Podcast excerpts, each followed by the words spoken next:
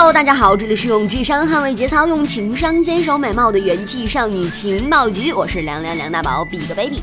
他说呢，在你的朋友圈里有没有这么一群人，你跟他们貌似嗯是朋友吧，但是好像又不是那么的熟。有的时候呢，你还会收到一条微信，Hello 啊，请问你是谁？你是谁啊？还有一群人呢，八百年不跟你联系，好不容易跟你联系呢，还要跟你要红包。我清明给你烧一些纸，好不好？而且呢，时不时还会收到一些微信，微信里的内容是这样的啊，我看我们的互动也不是特别的频繁，联系也不是很紧密，那我就把你删喽。我现在就想把你删了，好不好？所以说呢，貌似是非常熟悉的朋友圈，好像变得也。慢慢的陌生了起来。那如果是陌生人之间呢？陌生人跟陌生人之间是通过什么来联系的呢？今天我们要说的这款软件呢，陌陌它就推出了一个新的功能——点赞匹配功能。在二零一六年三月一号，陌陌发布的六点六版最主要的变化就加入了点赞匹配的功能。点点啊，什么是点赞匹配呢？在这我就想说一下了啊，在咱们国内最早把这个功能做起来的是一款叫做探探的软件。通俗的说呢，就是针对异性用户的照片向右滑。就表示喜欢，向左滑就表示无缘。那如果说对方也做出了同样的操作，对你表示了喜欢，也就是向右滑啊，你们两个人就可以进行沟通啊，就可以呃就速配了，是吧？点赞就是滑动点赞匹配这个功能呢，它最早是源自于美国的一款软件叫 Tinder，这款软件是在二零一二年底发布的。嗯，在美国的校园，哎，热度非常的高哈，获得了中意简单粗暴的年轻人们的喜爱。那缘分匹配这件事情。哎，从那个时候开始就变得很简单了，连聊天都不用，只要手指滑动一下就可以找到彼此中意的人。哦，当然了，还是要拼颜值，像我们元气少女情报局，全部啊，除了妈妈桑啊，全部都是高颜值的这种少女们。大家一定会向右滑的，对不对？哎，好了，话说回来哈，那今天我们要说的这个陌陌啊，它推出了这一款新的功能，为什么它得到了大家这么多关注度呢？是因为它实现了匿名点赞和互赞聊天这种新功能的版本迭代。啊，这一举动可以看得出来，以 LBS 陌生人社交起家的移动社交平台，在这方面在活跃社区方面的进一步探索。那陌陌方面就表示呢，上线该功能是为了进一步完善用户社交体验，并且进一步降低社交门槛的，缓解单向打招呼以及打招呼没有得到回应的困扰。不过进一步说呢，陌陌此举或许是为了建立更多的社交场景，来增强社区的活跃度。那实际上，社交软件和社区活跃度的。问题是社交软件营收方式和盈利方式的命门所在。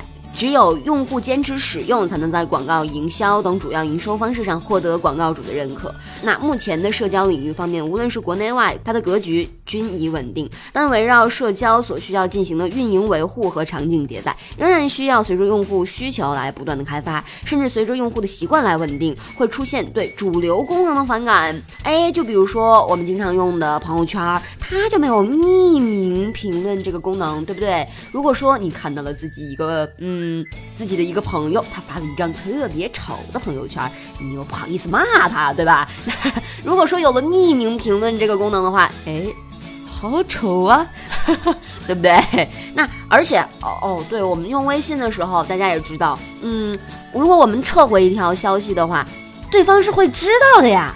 而且还有什么评论已删除这个功能？Oh my god！为什么要告诉他们我的评论已经删除了呢？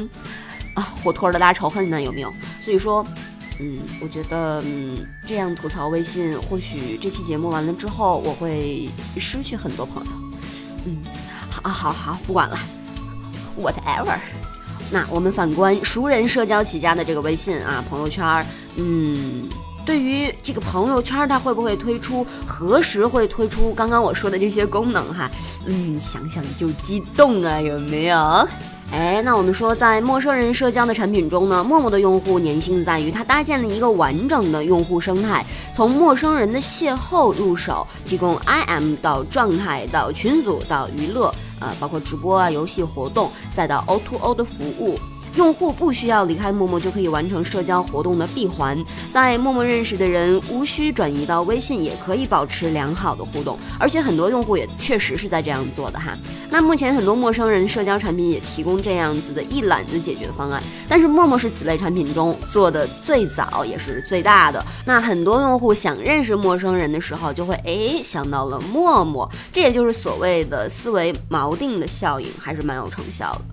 那最后呢，在 LBS 的社交场景下，陌陌它已经做到极致了，后来者难以超越。这是陌陌抓住的稳性刚需。至于显性刚需呢，正是陌陌所标榜的。你用陌陌，因为你对这个世界有好奇心，这两点刚需的威力，哎，大家可以感受一下。其实说到这儿啊，大家都可以发现，在陌生人社交领域，从提供可信的 profile 参考系这一点，陌陌可以替代微信的作用。那固然在陌陌上也会出现索要微信号的这种。嗯，这种情况，但是呢，大多数的情况下，在陌陌认识的人通过陌陌来保持联系和互动，哈，是已经足够了的。换句话说，陌陌就是陌生人的社交领域的微信。